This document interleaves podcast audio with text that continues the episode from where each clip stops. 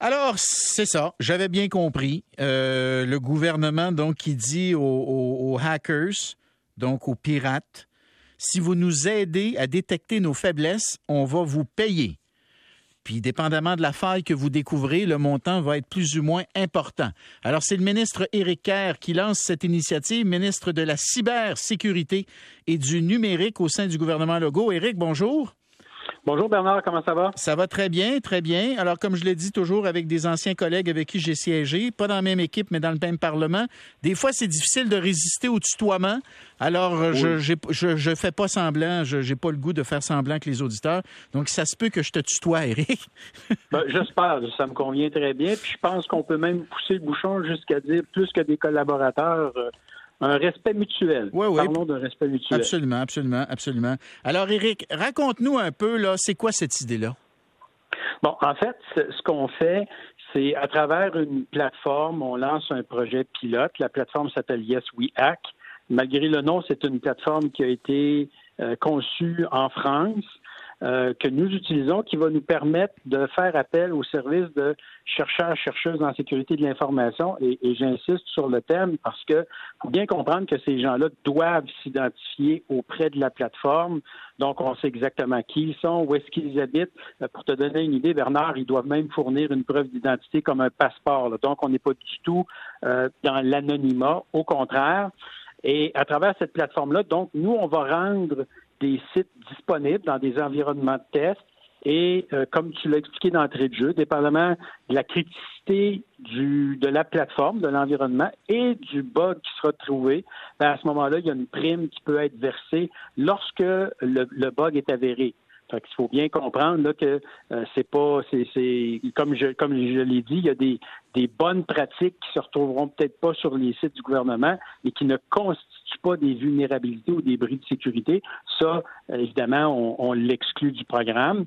Mais sinon, là, si c'est une vraie vulnérabilité avérée, à ce moment-là, on autorise le paiement, le paiement pardon, par ISWIAC et il est rétribué pour ce qu'il a trouvé. Tu vois, j'ai tout de suite un auditeur là, qui dit Bravo, quelle bonne nouvelle, c'est du bounty hunting, donc des, des, chercheurs de primes. C'est exactement ça, comme, comme, dans le temps du western. Là, fallait que tu retrouves, mettons, un prisonnier fugitif ou un, mauvais garçon ou un tueur, je sais pas quoi. Là, si tu le ramenais, tu avais droit à une prime. Toi, tu dis, si vous vous inscrivez auprès de nous, fait que c'est un environnement contrôlé, c'est pas n'importe qui, mais vous vous inscrivez auprès de nous, vous nous prouvez que vous êtes quelqu'un de, vous avez pas de dossier criminel ou je sais pas quoi. J'imagine vous faites un contrôle. Bon, après ça, après ça on vous laisse aller, puis si vous ramenez des, preuves que tel et tel, et tel système est, fragilisé, qu'il faut le renforcer, bon, ben on va, vous, on payer. On va vous payer, et ça, ça nous donne accès à un très, très haut niveau d'expertise, que si on avait à payer un salaire annuel, évidemment, on serait incapable de se, payer là. Et c'est évidemment, c'est des offres ponctuelles. Donc, je vous dirais que pour une fraction du prix, euh, on, va augmenter la robustesse et la sécurité de nos systèmes d'information. Ça va aussi nous permettre, Bernard, d'améliorer l'expertise de nos propres équipes parce qu'il faut comprendre que c'est pas euh, on n'est pas, nous, dédouanés de faire nos tests à l'interne. Et quand on le met sur ce programme-là, c'est parce que nos tests à l'interne sont concluants de notre point de vue. Donc, s'il y a quand même des bugs qui sont trouvés, ben, les équipes à ce moment-là disent Ah, OK, on l'a échappé, pourquoi on l'a échappé, puis comment on peut renforcer nos processus à l'interne pour ne plus l'échapper. Donc, il y a aussi quelque chose de pédagogique là-dedans pour les équipes à l'interne. Alors, les montants, ce que je lis là, c'est pour une petite brèche, mettons, quelque chose là, euh, de pas trop euh, de, pas trop critique, la récompense est de 50 dollars. Mais si c'est vraiment là, si la personne découvre une brèche très importante, la récompense pourrait euh, s'élever jusqu'à 7500 dollars? Exactement. Si on prend par exemple un site web où on aurait des, des bonnes vieilles pages web classiques d'information, donc, le niveau de criticité de cet environnement-là n'est pas très élevé.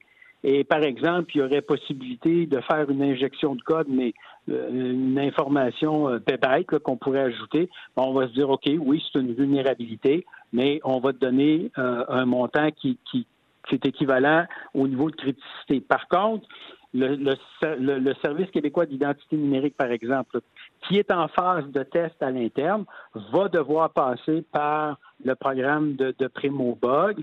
Et comme c'est un système hautement critique, donc les primes déjà là sont plus élevées quand on trouve des bugs.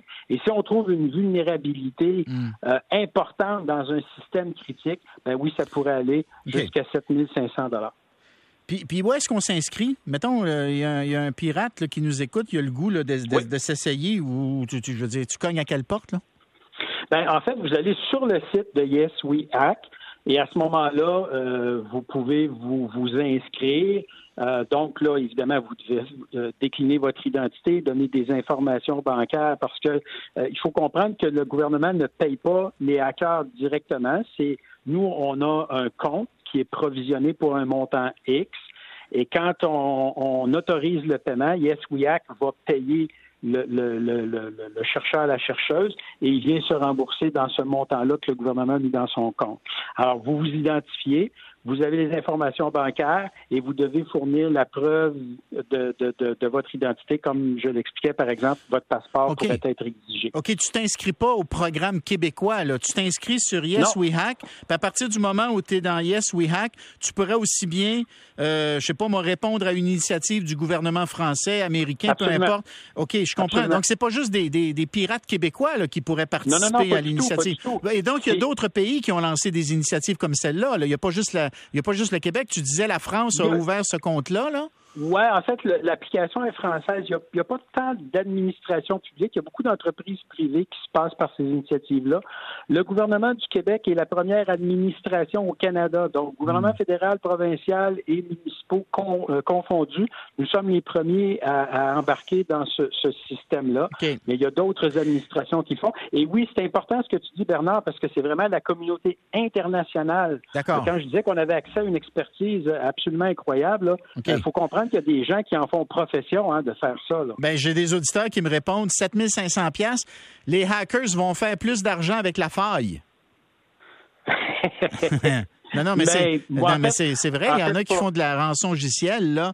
Peut-être qu'une fois qu'ils ont découvert la, faille, ils n'auront pas le goût de te, de, te, la rapporter, Eric. Ils vont avoir le goût de l'exploiter, puis ils vont peut-être faire plus d'argent en l'exploitant. Bon, alors deux choses. Il faut comprendre que le programme qu'on met euh, à disposition, il est dans un environnement de test. Donc, les gens n'ont pas accès à euh, des informations personnelles ou des données sensibles. C'est un environnement de test.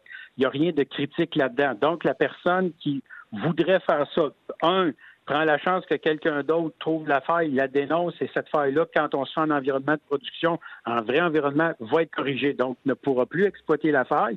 Et d'autre part, euh, les gens qui font euh, ce, travail-là, euh, leur réputation, s'ils se font prendre, évidemment, leur réputation est ruinée. Il n'y a plus aucune organisation sur la planète qui va accepter de faire affaire avec eux parce qu'il faut bien comprendre que du fait qu'on les identifie, authentifie, nous, on peut, en bon français, on peut les barrer sur notre liste. Là. Et il faut comprendre aussi qu'une fois qu'on a interagi avec le chercheur-chercheuse, nous, on lui donne une cote de 1 à 5. Et à partir de là, son, sa cote de crédibilité est établie par l'ensemble de ces cotes-là qu'il a reçues des organisations avec qui il aura interagi. Donc, ceux qui font ça, qui sont vraiment chercheurs, chercheuses en sécurité de l'information, ont absolument pas intérêt à jouer dans ce film-là. là ça va être intéressant de voir quels résultats ça va donner. Euh, à suivre, Éric Kerr, donc ministre de la cybersécurité et du numérique dans le gouvernement du Québec. Merci beaucoup, Éric. Merci Bernard, merci. À la prochaine. OK, Christian Page de l'autre côté et euh, la vie euh, extraterrestre ailleurs dans notre univers, une explication de ce pourquoi ça marchera peut-être pas, même s'il y en a. Peut-être qu'on on ne les rencontrera jamais et peut-être qu'ils n'auront pas le goût non plus de venir nous rencontrer.